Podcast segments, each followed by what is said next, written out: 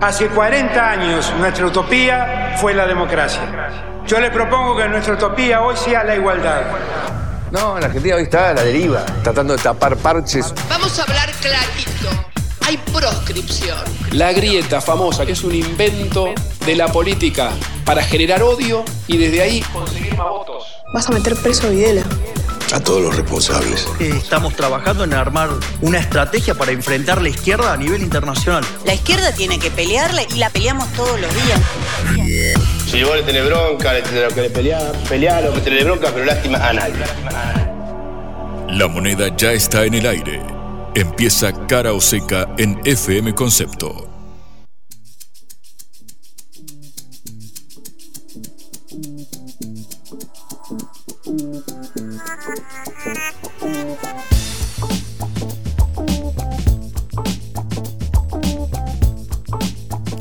Hola, ¿qué tal? Eh, buenas tardes. Este 18 de julio, una tarde soleada, fresquita, pero linda en Buenos Aires, para complacer a Juan, que no está muy frío y que hay sol, aunque todavía es invierno, invierno, invierno. Los saluda Patricia Lee y Juan Legman desde Cara Oseca, esta producción de la Agencia Internacional de Noticias Sputnik. No te podrás quejar de frío, Juan. Muy buenas tardes, Patri. No me quejo del frío y te saludo, te digo felices siete meses, eh, Patricia Lee. Eh, un día como hoy, en diciembre, un arquero con el número 23 eh, extendía su pierna izquierda en el minuto, el tiempo agregado para tapar la pelota de Colo Moaní, enviarnos a los penales y finalmente ser el héroe que nos daría la tercera, la tercera Copa del Mundo. Yo ya te dije, Patri, no hay que contar el tiempo más según el nacimiento de Jesucristo. No estamos en el 2023. Estamos recién atravesando el primer año después de que Leo Messi levantó el Mundial. Levantó la más linda de todas, Patri. Bueno, entonces es un buen aniversario. Es un lindo aniversario, es un lindo momento, un día soleado. Es cierto, está fresco, podría estar peor. La verdad es que podría estar peor. De hecho, bueno, hacia el fin de semana veremos el ciclotímico eh, tiempo que nos toca en este momento. Claro, te fijas lo que está pasando en Europa, que Roma bate récord de temperatura rozando los 43 grados, que China, como comentamos, registró casi 54 el último fin de semana y bueno, verás que el cambio climático casi que ya no hay estaciones, tenemos semanas, tenemos una semana de invierno, una semana de primavera, lo cual es bastante preocupante, por cierto. Bueno, hoy hay otro aniversario que no es tan simpático ni lindo como es el 29 aniversario del atentado a la AMIA en que murieron 85 personas en esta explosión en el barrio porteño de 11, Pasteur 633 en la sede de la Asociación de Mutuales de Israel en Argentina, AMIA, el 18 de julio de 1994 fecha que sigue hasta el día de hoy, o atentado brutal y criminal, el más grande que se ha cometido en Argentina y que sigue hasta ahora sin ningún tipo de esclarecimiento. Entonces estaremos hablando de eso para recordar y para que se haga justicia. También, Patri, en el día de hoy estaremos hablando de la campaña electoral, pero no del lado político en estos casos, no estrictamente del lado eh, partidario de las internas, sino más bien de las propuestas. Porque, claro, estamos ante una situación bastante complicada en materia económica, no solamente por el tema de los precios, sino a nivel más estructural todavía, porque no tenemos dólares y eso obviamente en algún momento eh, nos lleva a alguna devaluación o un salto del tipo de cambio que suba la inflación por encima de ya el 114 que tenemos, 120 casi que tenemos de inflación interanual. Y para eso, Patri, entrevisté a Ricardo López eh, Murphy, el ex ministro de Economía, por dos semanas, es cierto, pero yo lo presento como ex ministro de Economía, que ahora es diputado de Juntos por el Cambio, para eh, charlar sobre esto de eliminar las restricciones cambiarias, eh, la famosa consigna de levantar el cepo al dólar. y también hablé con Carlos Heller. Carlos Heller, una de las voces más escuchadas en el universo oficialista, diputado nacional del Frente de Todos, alguien que por ejemplo, fue autor del proyecto de eh, impuesto extraordinario a las grandes fortunas, ¿te acordás? Ahí en la pandemia, junto a Máximo Kirchner. Bueno, intercambian visiones los dos eh, entrevistados. Vamos a estar repasando esto porque me parece que está bueno que más allá de los eh, las consignas vacías, ir de lleno a las medidas que se tomarían. Así que en un ratito nomás vamos a meternos con dos de los economistas más escuchados en cada una de las dos coaliciones principales. Y como siempre viajaremos un poquito más allá de nuestras fronteras e iremos a nuestro querido hermano país de Perú, donde mañana se anuncia la tercera marcha sobre Lima. Ya sabemos que ha habido, bueno, obviamente si yo digo tres es porque es la tercera que ha sucedido desde que eh, fue eh, depuesto el presidente Pedro Castillo y reemplazado por la presidenta Dina Boluarte. Eh, y después de eso se han sucedido terribles hechos, terribles protestas y una terrible represión que ha dejado más de 60 muertos en el país. Cargadísimo el menú que trae hoy Caro Seca. Por ahora solo anunciamos eso y veremos después si tenemos alguna sorpresa. Ponemos primera. Empezamos nuestro programa.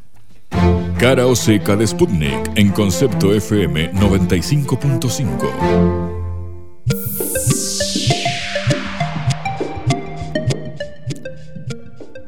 El 18 de julio de 1994 a las 9 y 54 exactamente estalló una bomba o estalló un carro bomba colocado o dejado ahí quizás por un conductor suicida en la sede de la AMIA en pleno barrio de Once. El Once es un barrio eh, muy popular de Buenos Aires, es el barrio de todos los comercios mayoristas, es el barrio donde está eh, la sede de la AMIA, que es la Asociación de Mutuales Israelitas de Argentina en eh, Buenos Aires, y murieron 85 personas. Ha sido el atentado más grande cometido en Argentina. Previamente, dos años antes, había habido un atentado contra la Embajada de Israel, también en la calle Arroyo, en pleno centro de Buenos Aires. Pero desde entonces hasta hoy, durante 29 años, las víctimas de la AMIA y las organizaciones judías y las organizaciones de los familiares han pedido justicia y han pedido que se sepa y que se conozca cuáles fueron los culpables de este atentado terrible. Sin embargo, la historia de la causa AMIA es una historia terrible de corrupción, de entramados, de engaños, de espías, de agentes, de falsas pistas que han llevado a ningún lado hasta el día de hoy. Eh, de manera que hoy vamos a recordar en primer lugar a las víctimas de este terrible acto terrorista eh, que enlutó a la sociedad argentina y que sigue siendo un grave peso y que sigue sin resolver hasta el día de hoy. No se sabe hasta el día de hoy, primero, eh, de dónde salieron los explosivos que se cargaron en la famosa camioneta Traffic que se estrelló contra la AMIA o que se eh, estacionó frente a la AMIA ese día. Se sabe sí que la camioneta Traffic había sido comprada a Carlos Tejeldín, un reducidor de autos, pero que fue retirada de la casa del vendedor ocho días antes, el 10 de julio de 1994, y nunca se supo qué pasó esos eh, ocho días posteriores a que fuera retirada y dónde estuvo la camioneta Traffic a ya cargar explosivos o para cargarse explosivos previo al atentado. Todavía no se sabe exactamente quién, no se sabe, no se sabe quién fue el suicida, aunque se sabe que hubo un suicida, y se señala que los culpables fueron eh, de la ejecución del atentado la organización Hezbollah de Líbano, que habría sido la responsable del ataque, y se habla de un hombre que se ha mencionado muchísimas veces en todas las investigaciones, que se llama Salman El Reda, que sería el que coordinó todo. Pero nunca se ha podido eh, saber en qué momento entró al país, con quién actuó, no se ha podido confirmar ninguna de estas cosas. La acusación principal del atentado, la, pista fundamental del atentado es no solamente contra Hezbollah, sino contra Irán. Y se, eh, la justicia argentina apunta a que habría sido el agregado cultural de Irán en Argentina en ese momento, Mohsen Rabani, quien fue el que coordinó el atentado que ya se habría organizado en una supuesta reunión que habría habido en una ciudad santa en Irán en noviembre de 1993. Luego vino, pero ya sabemos que la autoría no está ni, ni aclarada, pero luego vino el encubrimiento que ha sido de 29 años. En 1996, por ejemplo, Carlos Techeldín, que es el único que lograron agarrar porque fue el único que tenía la camioneta y se pudo comprobar que la Traffic la había vendido él, recibió una oferta de 400 mil dólares del el juez Galeano, Juan José Galeano, que era el que investigaba la causa, a cambio de información. Y poco después, Techeldín terminó acusando a un grupo de policías, a quienes se acusó de ser la conexión local del atentado. Entonces, unos años después, en 2001, empezó el juicio famoso, el famoso juicio de la AMIA, Pero en 2003 la Cámara Federal de Justicia removió al juez Galeano y tras casi tres años de juicio oral declaró nulo una parte enorme de la causa y de la investigación, precisamente porque se comprobó que Galeano le había dado 400 mil dólares a Tejeldín. En 2004 entonces el presidente que llevaba un año en ese momento, el presidente Néstor Kirchner, decidió crear una fiscalía especial para la investigación del atentado, a cargo de la cual fue el, designado el fiscal Alberto Nisman. Eh, el Nisman acusó a Irán de estar detrás del atentado y en 2007 Interpol emitió un pedido de captura para cinco iraníes, entre ellos Rabani, que era en ese momento el eh, agregado cultural y otros eh, importantísimos dirigentes iraníes como eh, Hashemi Rafsanjani, que había sido presidente de Irán. Eh, en 2009, la Corte Suprema ordenó reabrir la investigación porque recordemos que se había anulado la investigación y procesó por encubrimiento ni más ni menos que al expresidente Carlos Menem, que era el presidente en ese momento cuando fue el atentado, y a otros altos funcionarios, incluyendo, por supuesto, a Galeano. Para tratar de destrabar todo esto, en 2013 eh, se complicó más porque el gobierno de Cristina Fernández de Kirchner firmó un memorándum de entendimiento con Irán para intentar avanzar con la causa y crear una comisión de la verdad para analizar las investigaciones y que se permitía a la justicia argentina eh, interrogar en Irán a los cinco imputados que estaban requeridos por Interpol. La Cámara de Diputados de Argentina aprobó este tratado, pero el Parlamento de Irán nunca lo aprobó. Después, un año después, la Cámara Federal Argentina, o sea, la justicia argentina, declaró el acuerdo inconstitucional y al año siguiente Alberto Nisman presentó una denuncia por un supuesto encubrimiento como producto de que eh, se había firmado este acuerdo con Irán. Ya sabemos que Nisman murió a los pocos días em, en una muerte misteriosa en la cual eh, hay una versión de que fue suicidio y hay otra versión de que fue asesinato, cosa que tampoco hasta el día de hoy se ha podido esclarecer. Como si fuera poco todo esto, este, la causa después fue desestimada pero la Cámara de Casación ordenó reabrirla acusando a la senadora, en ese momento Cristina Fernández de Kirchner, y a otros exfuncionarios que fueron sobreseídos en 2021, pero el fallo fue apelado y todavía está por resolverse en la Cámara de Casación. O sea, es una historia terrible, es una historia larguísima, es una historia de, eh, de tremenda impunidad y de tremenda inoperancia de todos los servicios secretos de inteligencia, de justicia y de todo para lograr resolver este terrible crimen. La única cuestión que está firme y que está clara es un fallo de la Corte Interamericana o, está pendiente, perdón, un fallo de la Corte Interamericana de Derechos Humanos por la responsabilidad del Estado argentino. El año pasado, en los alegatos finales, la representación del Estado argentino que era representada por eh, dos funcionarios de la Cancillería, eh, tuvo que reconocer la responsabilidad que le cabe al Estado. Según la declaración de estos funcionarios, el Estado es responsable por todas las manifestaciones de impunidad en el caso, por el armado de una acusación falsa, por la cooptación de la justicia, por los servicios de inteligencia, por la corrupción, por la falta de seguimiento de líneas lógicas de investigación, por los plazos irrazonables de tramitación de actuaciones judiciales, por el secreto, por el encubrimiento de la verdad, por la falta de construcción de la memoria colectiva y sobre todo por la manipulación política de la causa al servicio de intereses nacionales y extranjeros inescrupulosos.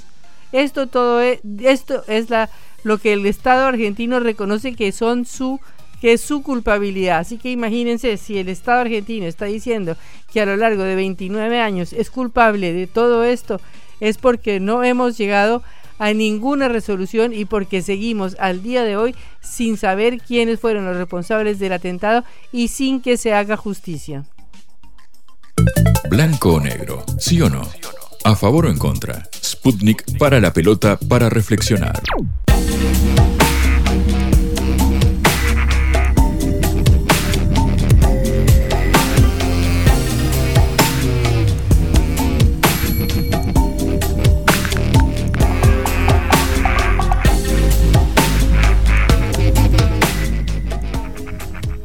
Como anunciábamos antes, hoy martes 18 de julio a las 9 y 54 se realizaron los dos actos convocados para recordar a las 85 víctimas del atentado contra la AMIA cometido hace 29 años. Uno de los actos, como es tradicional todos los años, se realizó frente al predio del edificio destruido por el ataque, en Pasteur 633, en pleno barrio porteño de Once, eh, donde fue el acto central de la AMIA y la DAIA. Y en la Plaza Lavalle, frente a los tribunales, se congregaron los amigos y familiares de las víctimas citados por la agrupación Memoria Activa. Estamos en línea con Jorge Knoblovitz, espero que pronuncie bien el apellido, presidente de la DAIA, que es la Delegación de Sociedades Israelitas en Argentina. Eh, Jorge, es un gusto saludarlo, Patricia Lee y Juan Lehmann desde Caro Seca. Hola, gracias Patricia Juan por este llamado. Juan, eh, bueno, queremos eh, saludarlo en el día de hoy, transmitirle nuestra solidaridad a usted como a toda la comunidad judía en Argentina por este terrible atentado de hace 29 años exactamente.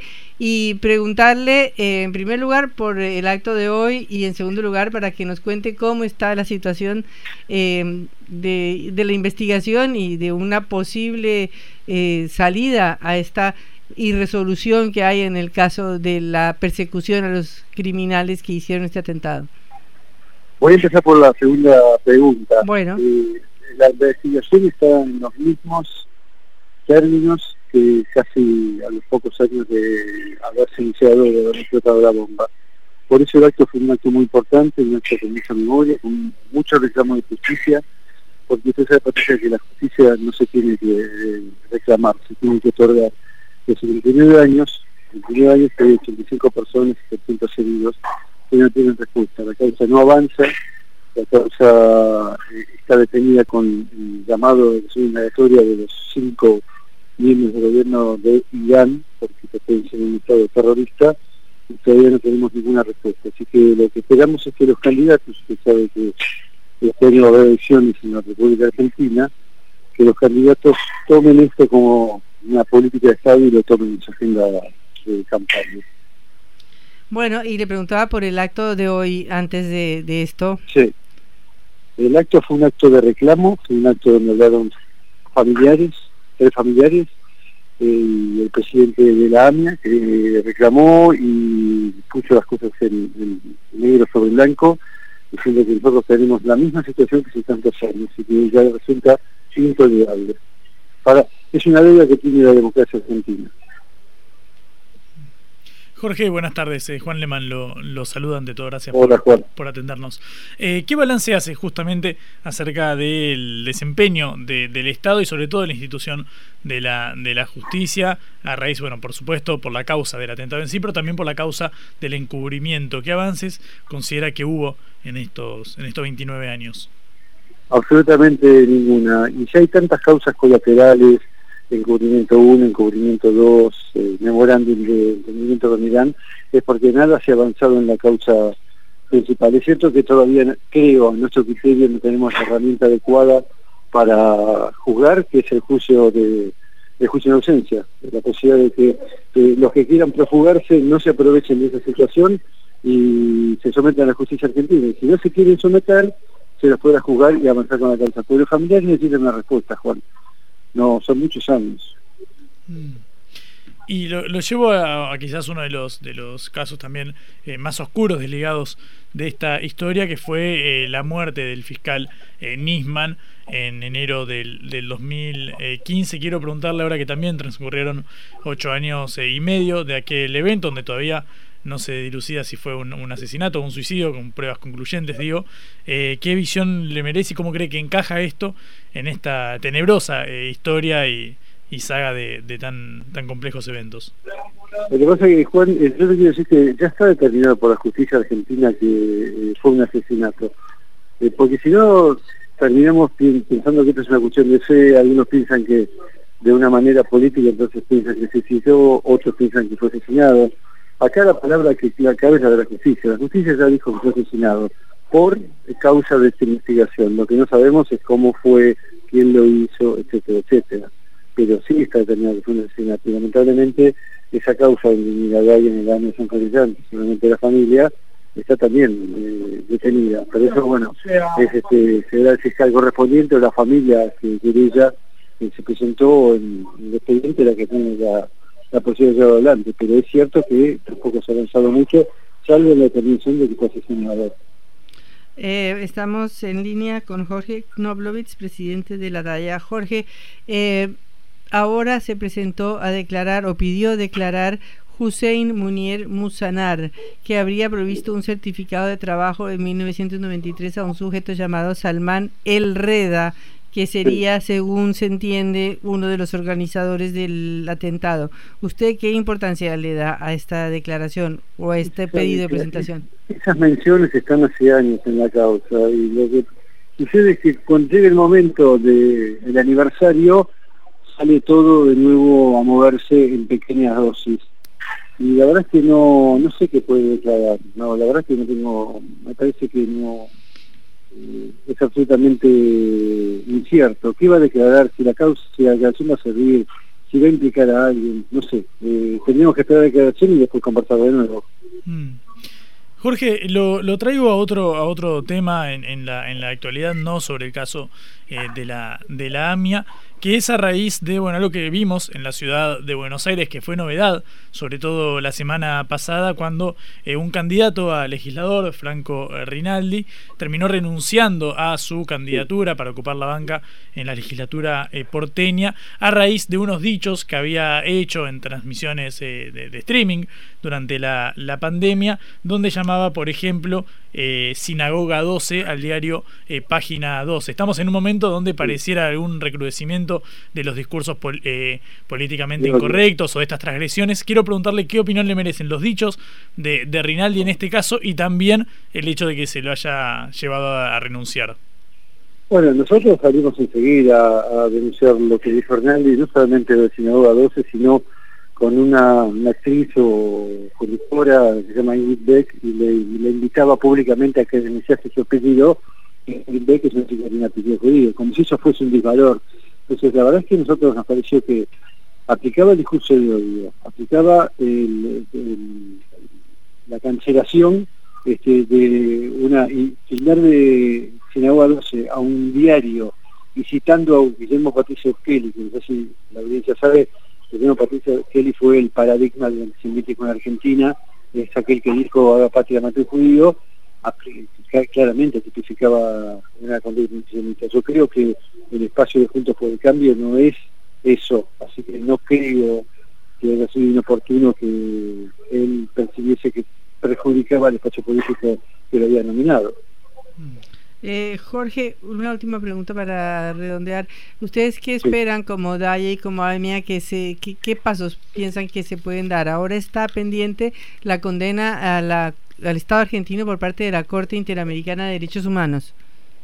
Sí, eso tampoco es nuevo. Ya el Estado argentino había asumido responsabilidad, el Estado eh, pagó indemnizaciones, eso no es nuevo. Lo que nosotros esperamos es tener una ley pertinente que para nosotros hace juicio en ausencia y poder proceder con la causa para que los familiares tengan eh, una verdad y que puedan descansar en paz. Eh, Jorge, muchísimas gracias por estos minutos en este día eh, de recordación y de pedido de justicia tan importante. Hasta luego. Llamado. Hasta luego. Irá Jorge Knoblovitz, el dirigente de la DAIA, de la Delegación de Asociaciones Israelíes en Argentina.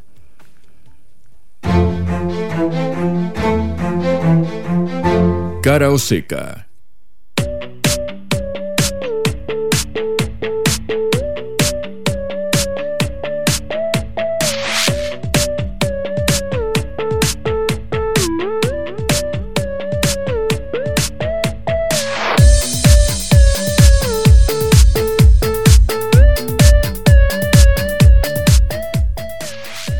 Patri, déjame que te cuente antes de, seguir con el programa, déjame una cortita, como se dice. Te pido la pelota, un toque, una pared. Porque sabes que bajamos eh, a tierra, vamos directamente a lo que está eh, sucediendo a nivel eh, político. Porque, claro, en Juntos por el Cambio, lanzada la carrera presidencial tras los resultados de la provincia de Santa Fe que estuvimos comentando en el día eh, de ayer. Llegó un comunicado. El tremendo triunfo de Juntos por el Cambio. El tremendo triunfo. Sí, del tremendo triunfo de Juntos por el Cambio, sobre todo del candidato Maximiliano Puyaro, ligado a Horacio Rodríguez Larreta. Subió al escenario Larreta, el jefe de gobierno porteño, contendiente de la presidencia, incluso para felicitar a Puyaro y por ende la derrota de la candidata de Patricia Burrich. Hablamos de Carolina eh, Lozada. Será entonces Puyaro quien represente a Juntos por el Cambio, que pareciera ser que tiene todo encaminado para ser el próximo gobernador de la provincia de Santa Fe. Sumó más del 60% de los votos. Todo indicaría que eh, sería esa la novedad. Hay una carta publicada hoy por los dirigentes políticos ligados a Patricia Burrich, donde básicamente eh, le piden que baje un poco el tono de la eh, campaña. Claro, Juan Manuel López, eh, que es un dirigente de la coalición eh, cívica, el fin de semana estuvo hablando sobre Patricia Burrich y diciendo que si piensa en alguna serie de ahora, si hiciera una analogía, un paralelismo con una serie, la compararía con la del 2001. La verdad que está flamante en todas las, las plataformas. claro, Patricia Burrich fue funcionaria durante el gobierno donde, en el cual se desencadenaría, desencadenaría la, la crisis terrible que hemos visto en este siglo. Bueno, finalmente después el de, Fernando de la Rúa. el gobierno de Fernando eh, de la Rúa, eh, bueno, Juan Manuel López, un dirigente cercano a Lilita Carrió, eh, Elisa Carrió, que es cercana a su vez a la red y lo está apoyando en esta interna, dijo esto como diciendo, me recuerda el 2001 Patricia Burrich trayendo una imagen del pasado. O sea que vamos a un si Patricia Bullrich vuelve va a haber un estallido como el que hubo con De la Rúa. Bueno, Elisa Carrió dijo hace no tanto que veía que la medidas de ajuste que impondría un gobierno de Burrich supondrían algún grado de represión para contener cualquier tipo de efervescencia social que se diera en resistencia de, este, de este ajuste. Claro, básicamente que iban a, correr sangre. Es algo que dijo Axel Kicillof, el gobernador de la provincia de Buenos Aires, es decir, al Unión por la Patria. Bueno, Carrió se refirió específicamente a Burrich, no a Juntos por el Cambio, porque de nuevo está padrinando casi la candidatura eh, de la reta y ahora Juan Manuel López salta a decir esto. Bueno, llegó la respuesta desde el espacio de Patricia Burrich pidiendo, muchachos, eh, los trapitos sucios los secamos en casa, no los sacamos eh, al público. Bueno, justamente este es un comunicado del día de hoy. Es una interna bastante compleja, la de la oposición. Lo hablamos con Carlos Pagni que nos decía que, bueno, finalmente hay internas. Celebremos que hay internas, siempre va a haber algún grado de rispidez, pero bueno, en este caso llama la atención que siga, siga esta, esta continuación de comunicados que no tiene fin. Esto es Cara o Seca, el programa de reflexión y análisis de Sputnik por concepto FM. En la vida hay que elegir. Cara o Seca.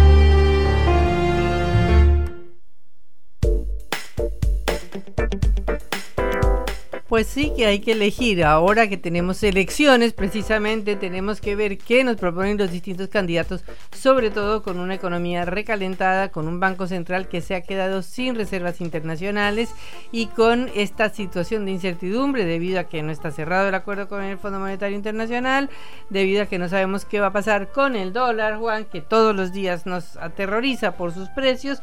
Así que, bueno, ¿cuáles son las principales propuestas de campaña?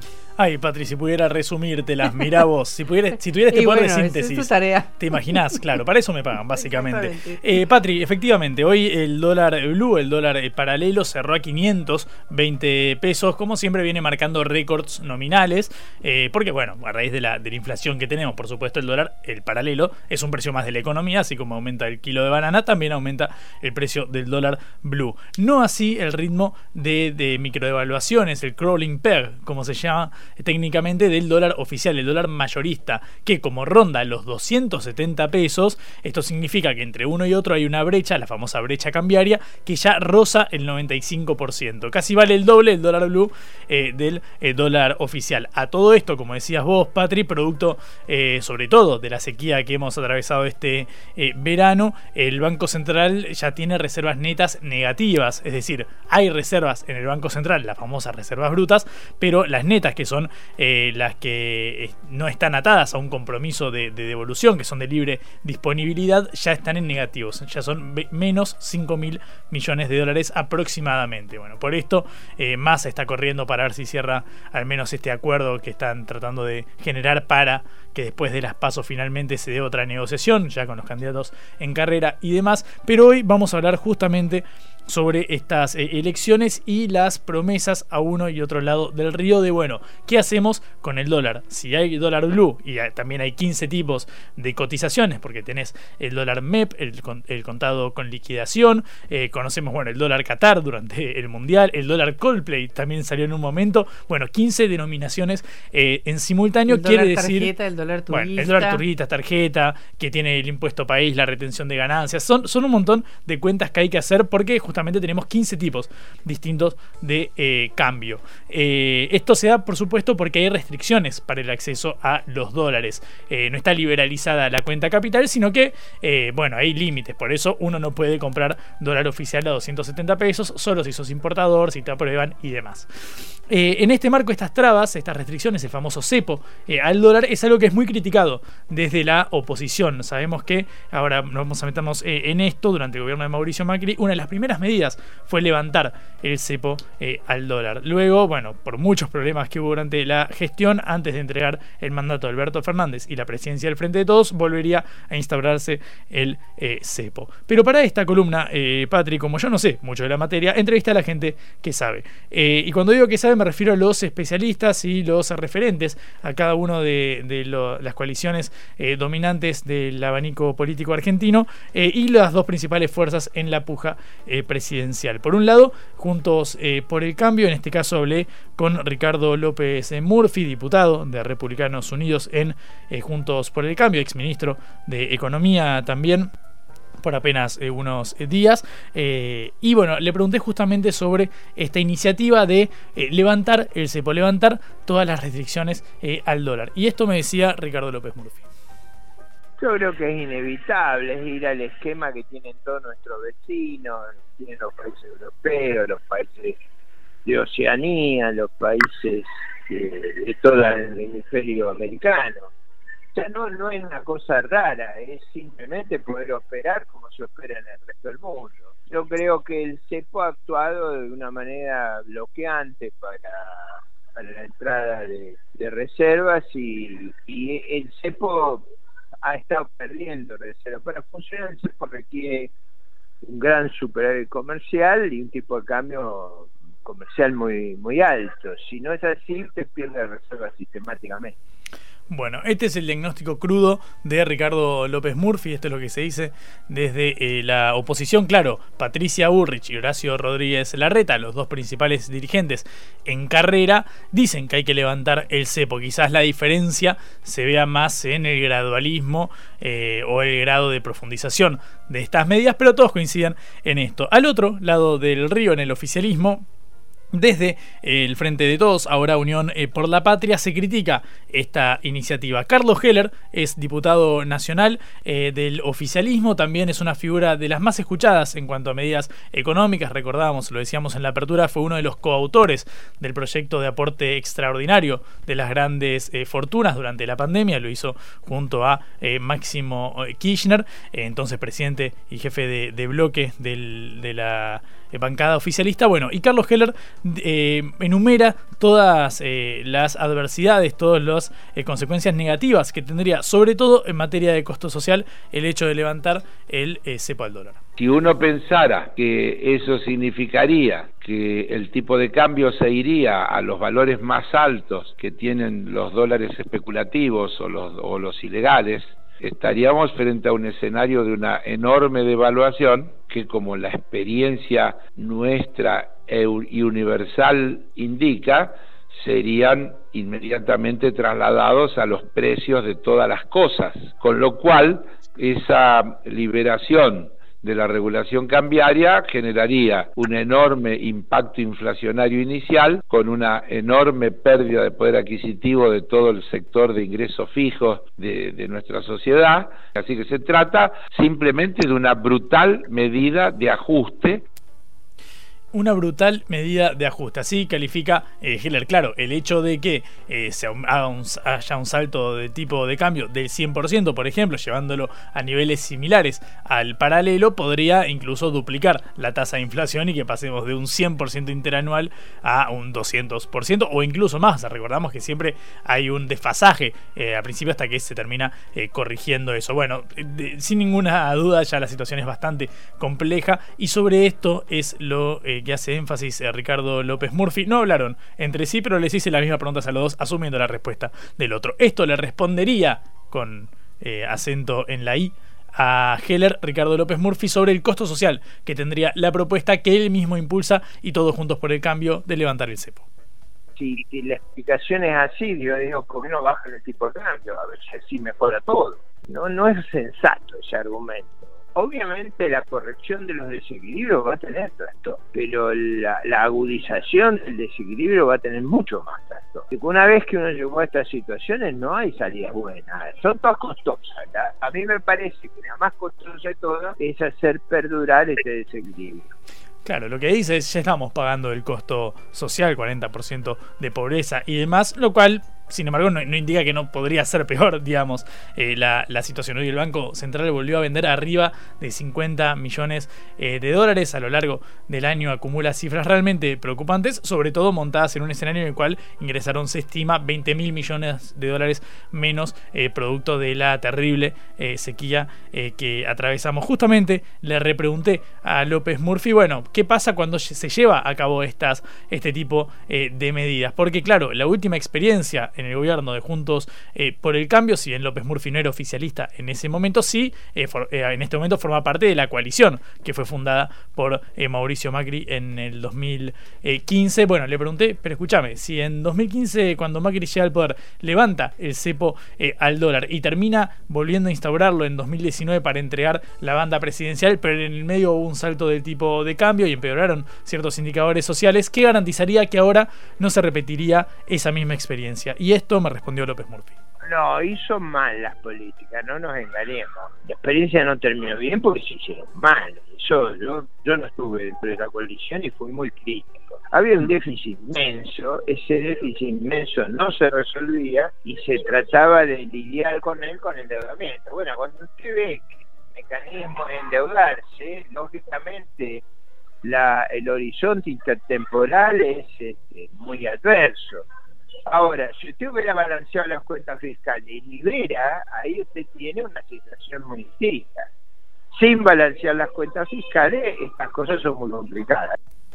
Claro, lo que dice es lo que le faltó a Macri es llevar a cabo el paquete completo. Es algo de lo que se dice. Claro, que profundizar eh, el ajuste, esta crítica al gradualismo que debieron haber sido medidas de incluso más eh, shock, que es algo que pareciera consensuado, al menos cuando uno escucha las trincheras de eh, Patricia Burrich, de Luciano Laspina, por ejemplo, su diputado que es quizás acaso el hombre de mayor influencia en el pensamiento económico de Patricia Burrich. Y bueno, para cerrar, le pregunto a Carlos Heller, el diputado de Unión por la Patria del oficialismo, ¿qué opina sobre estos dichos de López Murphy de que lo que falló en el caso de Macri fue que no se fue más a fondo? Y esto me respondía el diputado oficialista. Macri mintió, no dijo lo que iba a hacer. Él iba a arreglar la inflación en cinco minutos, terminar con el impuesto a las ganancias en otros cinco, este, y así de corrido iba a terminar con todos los problemas en, en un ratito.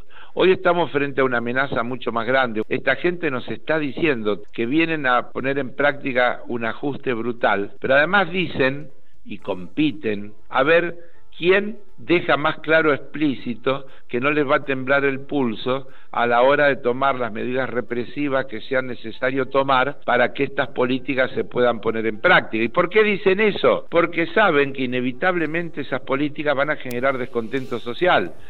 Bueno, ahí están las acusaciones eh, cruzadas, eh, Patri, en este caso. Por un lado, López Murphy criticando la actual gestión de económica del gobierno y por el otro lado, Carlos Heller, una de las voces que defiende la gestión de Sergio Massa y de todo el gobierno peronista de Alberto eh, Fernández, incluso del interregno de Batakis, incluso también de su predecesor, de Martín Guzmán, bueno, diciendo que sería incluso peor lo que proponen del otro lado de la grieta. Eh, finalmente, Patri, me parece que está claro que en este momento las complejidades son muchas, incluso obviamente con todas las adversidades externas, como fue la pandemia, el conflicto en Europa, ahora eh, la sequía. Desde el otro lado lo que se responde es habría que ir por un modelo como el de Mauricio Macri un poco más rápido.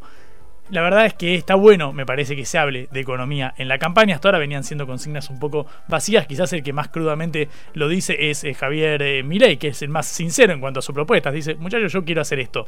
Y bueno, ustedes me votan y sabrán, se harán eh, cargo. En este caso, bueno, se pone sobre la mesa un tema que es estructural. Obviamente no, va, no se está hablando del precio del kilo de manzana, pero sí se está hablando de la falta de dólares que indefectiblemente repercute en el poder adquisitivo y en el precio de todos los productos. La vuelta al mundo en la vuelta a casa.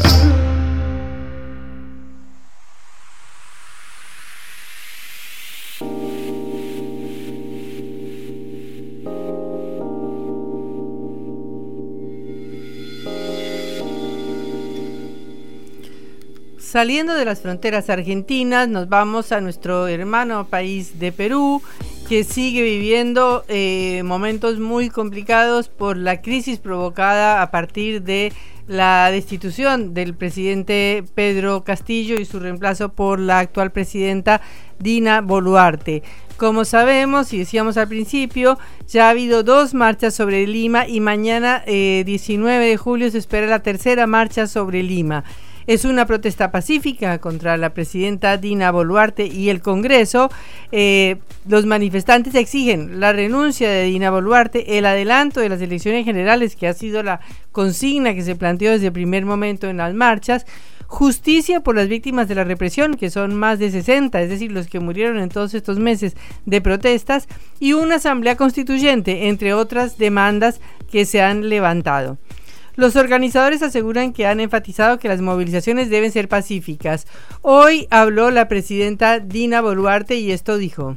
Atizan sus banderas de guerra y anuncian con llegar a Lima desde voces, desde el Brain, queriendo tomar desde el centro a todo el país. Esa es una amenaza a la democracia, al Estado de Derecho, a la institucionalidad y nosotros como gobierno democrático no lo vamos a permitir ni aceptar.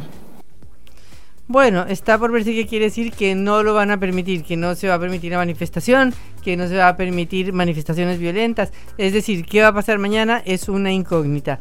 De cualquier manera, Jerónimo López, secretario general de la Confederación General de Trabajadores del Perú, CGTP, dijo que la consigna es que la marcha sea pacífica, no caer en provocaciones, que es una marcha democrática, hizo un llamado para que no haya provocaciones ni restricciones en la ciudad y dijo que en cada gremio estarán atentos a los infiltrados que intenten afectar la marcha para expulsarlos inmediatamente.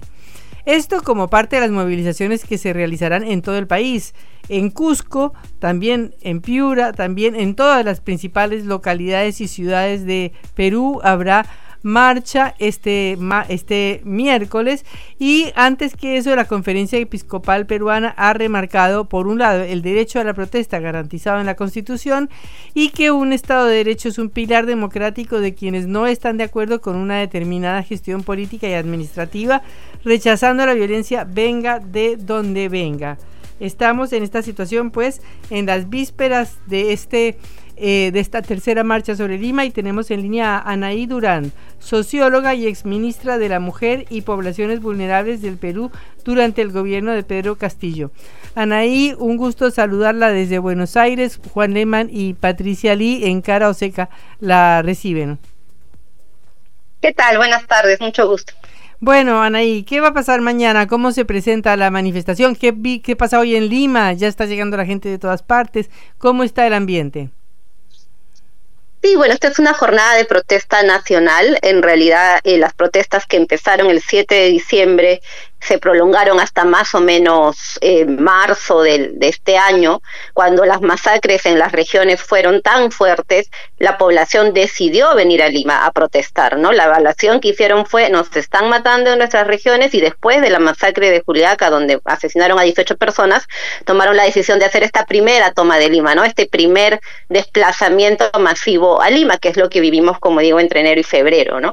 En marzo organizaron un último y luego se replegaron ante la represión, ante también el desgaste, pero la movilización nunca nunca cesó, digamos, ¿no? Estuvo más bien en eh, a un nivel comunal, territorial, en asambleas, donde la población reafirmó lo que va a decir mañana en las calles otra vez, que no quiere que este gobierno ilegítimo continúe, que tiene que también irse este Congreso y que está exigiendo una nueva constitución, ¿no? Entonces, esta es un poco el escenario eh, se espera, pues sí, que haya un desplazamiento masivo. La actitud del gobierno ha sido tremendamente criminalizadora, racista, clasista, como siempre. Ha instalado controles policiales en la en las afueras de Lima para revisar los documentos supuestamente de quienes tienen apariencia de ser manifestantes, o sea, le hace de gente que no es blanca o, tiene apariencia de tener dinero, y eh, están haciendo pues un ambiente de, como decimos aquí, terruqueo, criminalización, nuevamente eh,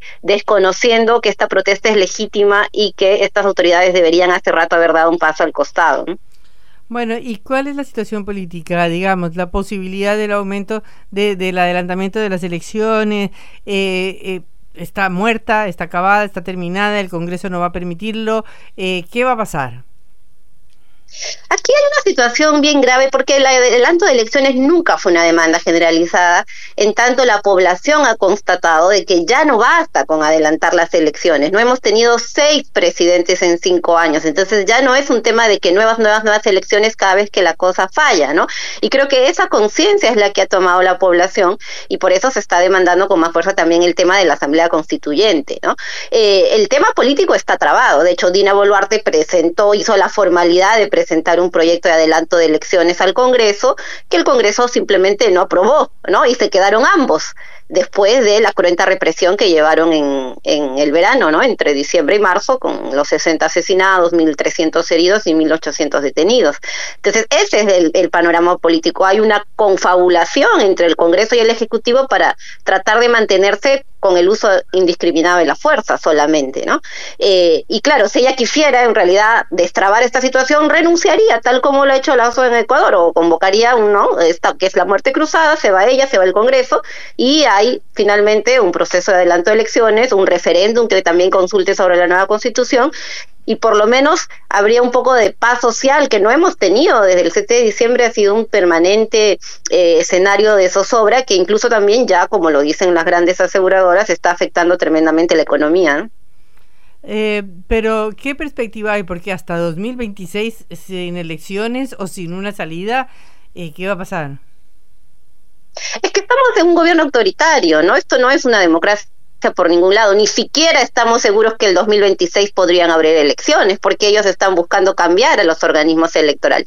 Es que tenemos que entender que no es Dina Boluarte la mala de la historia, es todo un concierto de poderes que se han adueñado del Ejecutivo desde el Parlamento, el Fujimorismo, la ultraderecha, los grupos de poder económico, para cambiar las reglas de juego y tratar de quedarse lo más que puedan, ¿no? Entonces, tener un escenario controlado donde ellos ponen distintas autoridades. Entonces, por eso digo, si tratara de destrabar el escenario, Dina Boluarte puede renunciar mañana mismo y se activa lo que dice la Constitución que todavía respetan, que haya nuevas elecciones generales, ¿no?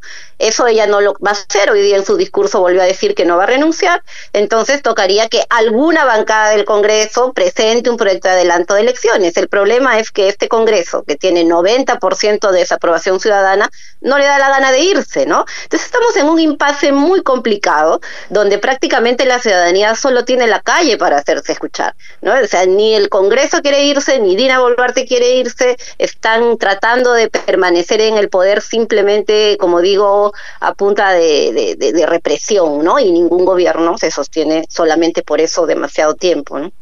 ¿Cuál es la situación en este momento de Pedro Castillo? Eh, Pedro Castillo está, eh, tiene 36 meses de prisión preventiva, eh, que es una figura de por sí ya bastante cuestionable eh, por el delito de rebelión a raíz del mensaje que leyó el 7 de diciembre disolviendo el Congreso.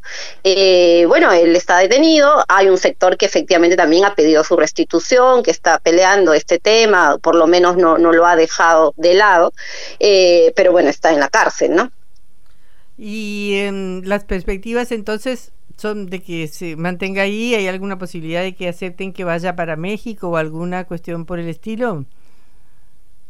No, ese tema yo lo veo muy complicado por ahora, ¿no? El Poder Judicial está completamente confabulado también con, con, el Ejecutivo y el Congreso, ¿no? Por eso digo que no estamos viviendo una democracia en Perú desde el 7 de diciembre, es casi una dictadura abierta, ¿no? Eh, no hay un, un equilibrio de poderes, entonces, no, yo creo que Pedro Castillo lo van a condenar lo antes posible irregularmente, tal como ha sido su misma detención, ¿no? Un presidente de la República que es detenido en 20 minutos sacándole todos los fueros que le corresponde según la misma constitución en menos de una hora, ¿no? Entonces es, es, es algo que es arbitrario, está una denuncia en la Corte Interamericana, vamos a ver qué dice sobre el tema, pero en el futuro inmediato yo no pienso que tenga alguna salida judicial ni legal, ¿no? Eh, mi, mi perspectiva es que va a seguir en prisión. Eh, bueno, volviendo a mañana, entonces se espera una gran movilización. ¿Cuál es la perspectiva? Que haya una gran marcha pacífica, que haya nuevos enfrentamientos. Eh, hoy la declaración de Dina Boluarte fue muy dura, ¿no? Muy combativa. Entonces, ¿qué esperan para mañana?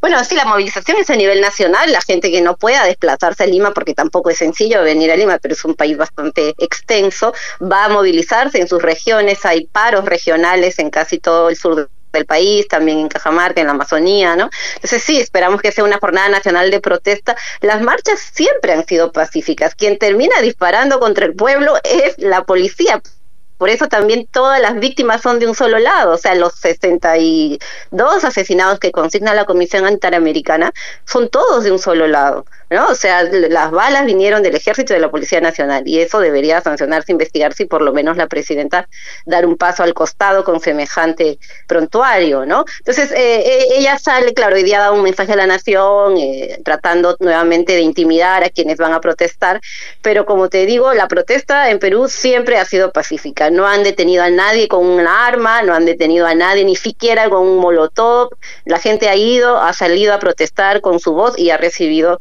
balazos, disparos, perdigones, ¿no? Entonces esperamos que mañana sea otra vez una jornada pacífica, que la gente se movilice masivamente porque, como decía, se están cerrando todos los canales institucionales aquí, ya la mayoría se han cerrado y la calle queda como un espacio para poder exigir por fin una democracia eh, de verdad en el Perú, ¿no? Anaí, muchísimas gracias por estos minutos con cara Oseca. Hasta luego. Hasta luego, gracias. Era Anaí Durán, socióloga y exministra de la Mujer y Poblaciones Vulnerables del Perú durante el gobierno de Pedro Castillo sobre la tercera toma de Lima que será mañana miércoles 19 de julio. Cara Oseca. Te contamos lo que otros callan.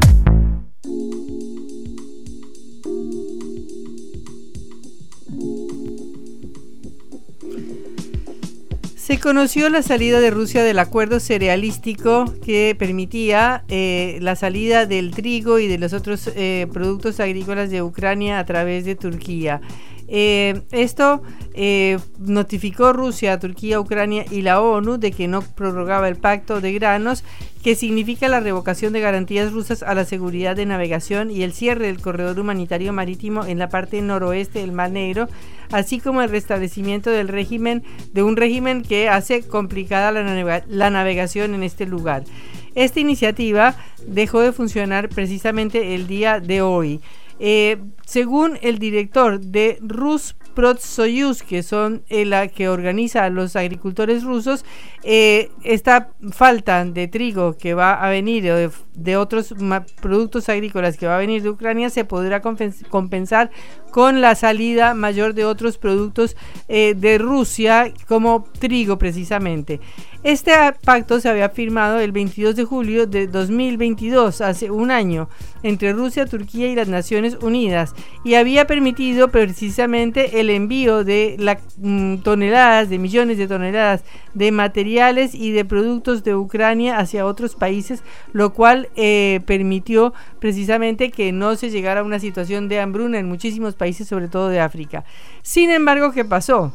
Que al mismo tiempo que se firmó este acuerdo para que Rusia permitiera la salida de los barcos eh, que venían de los puertos de Ucrania, al mismo tiempo firmó uno con la ONU un memorándum para facilitar la exportación, por ejemplo, de fertilizantes rusos que han faltado en gran forma durante todo el último año y de productos agrícolas rusos a los mercados internacionales. Por ejemplo, se estipulaba reconectar el banco agrícola Bank con el sistema SWIFT, porque fue desconectado del sistema SWIFT de pagos internacionales. Reanudar los envíos de maquinaria agrícola, repuestos y mantenimientos, levantar la prohibición de acceso a los puertos rusos, eh, desbloquear los activos y cuentas extranjeras de las empresas rusas relacionadas con la producción y transporte de alimentos y fertilizantes, pero ninguna de esas soluciones se, cumplió. Por esa razón se ha llegado hoy al final de un acuerdo que era muy bueno para todo el mundo y ojalá que se pudiera destrabar si se hicieran y se resolvieran las cuestiones que Rusia también pide al respecto. Eso sería algo muy bueno, Patri, a diferencia de lo que indicó el estimador mensual de, la actividad económica, el EMAE del INDEC, recién salidito del horno, muestra este indicador que la actividad económica cayó por segundo mes consecutivo en mayo y de manera interanual, es decir, comparando mayo 2022 con mayo 2023, se dio un retroceso de casi el 6%. Eh, bueno, de quienes eh, denuncian lo que está haciendo Sergio Massa, desde una ala más de izquierda, digamos, o progresista, dicen, bueno, se está sintiendo un ajuste en las cuentas fiscales, básicamente para cumplir con los objetivos del Fondo Monetario Internacional. Mañana te lo cuento en mayor eh, extensión. Y por último, te cierro eh, diciéndote algo que te adelanté al principio del programa, que es la brutal ola de calor que se siente en el hemisferio eh, norte. Roma tuvo hoy la temperatura más alta de su historia, rozando los 43 grados en Italia. Está en toda Italia está pronosticado que durante la semana puede superarse incluso los 46 grados eh, centígrados. Eh, lo mismo sucede en eh, Japón, donde se rozaron los 40. China tuvo la temperatura más alta de su historia, cerca de los 50 grados hace poquitos días, te lo contaba ayer. Grecia está sufriendo incendios forestales, sobre todo en el área periférica de Atenas. Bueno, es algo que estamos viendo con el cambio climático. Nosotros lo sentimos de una manera un poco más amena, por suerte, pero es un frío polar el que hace en estos días y el fin de semana tendremos temperaturas de cerca de 20 grados. Está bastante loco el tiempo y tiene un claro responsable, que somos nosotros dos, Patri, somos los seres humanos. Mm, nosotros no somos, es el cambio climático que en esencial es producido por los grandes países, los más industriales y los que más producen y contaminan en el mundo. Y yo uso pajita de cartón, uso sorbete de cartón, así que yo cumplo con mi cuota. Y ando mucho en bici, Patri, también. Me parece muy bien, perfecto. Bueno, hemos terminado nuestro programa, eh, los saludamos a todos, recuerden que nos pueden escuchar por sputniknews.lat y los esperamos mañana otra vez en la hora del regreso. Cuando decimos los esperamos, por supuesto, hablamos en nombre de Celeste Vázquez en la operación, Augusto Macías en la producción de este envío, Patricia Lee, Juan Lemán frente al micrófono. Nos encontramos mañana, Patri. Hasta luego. Sean felices. Vamos a hablar clarito. La guerra contra las drogas ha fracasado. Se ha producido un genocidio en mi continente. Tenemos nosotros que plantar una sola voz y que América Latina, el Caribe, le diga a los Estados Unidos de Norteamérica, no más golpismo. Y se aplica lo que decía Tolstoy, un gobierno que no procura la justicia no es más que una banda de malhechores. Qué cosa rara que diga gracias a la vida a pesar del dolor, porque mi hija dio la vida sabiendo que había que cambiar. La vi ahí que, que brillaba, que sobresaltaba en ese estadio hermoso y no lo pensé y, y la fui a besar. La vida está llena de tropezones y de fracasos, pero es hermosa. Cara seca